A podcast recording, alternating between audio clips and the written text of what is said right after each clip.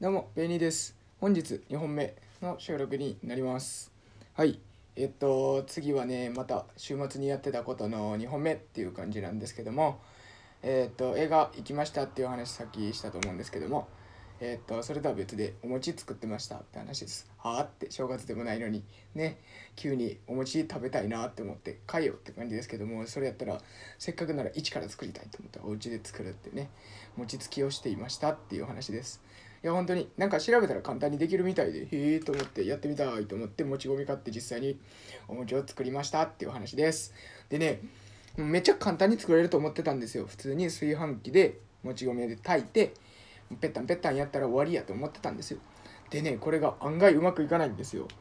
でこれ覚えておいてくださいね。皆さんお家できねも薄もなくても別にお餅つきはお餅は作れるんですけどもすっごい大事な部分があって結構盲点になると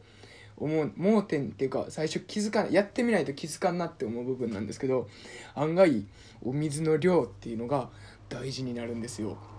ね。何言っとんねんって感じなんですけどいや本当にあの2回やったんです。1回目失敗して2回目でちゃんとうまくいったって感じなんですけども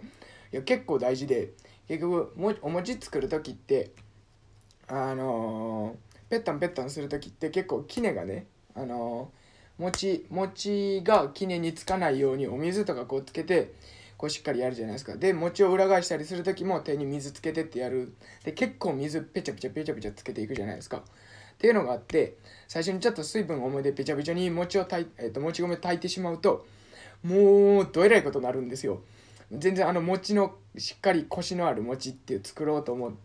できるかなと思ってたらもうなんか流動性の高いなんかただのおかゆみたいなちょっと粘り気のあるおかゆみたいななってしまったりするんですよね。っていうのがあって「いやマジか」って言ってもう一回作るかと思って水をちょっと少なめに炊いたらちょうどいい感じになってうわマジかと思って。いやめっちゃええ感じの餅が作れましたっていうただそれだけのお話になります。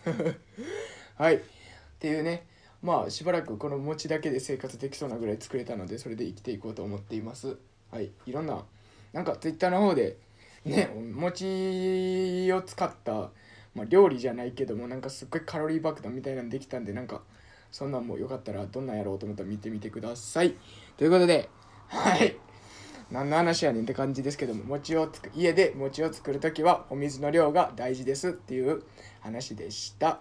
はい以上になります。それでは今回のベイニーの渋声しゃべり以上になります。この配信が良かった方はぜひいいねよろしくお願いします。さらに何かコメントしたい方はコメントもよろしくお願いします。さらにベイニーの渋声しゃべりのチャンネル登録も忘れずによろしくお願いします。Twitter のアカウントもよかったらぜひフォローの方もよろしくお願いします。説明欄に載っています。はい。それでは今回の配信以上になります。ありがとうございました。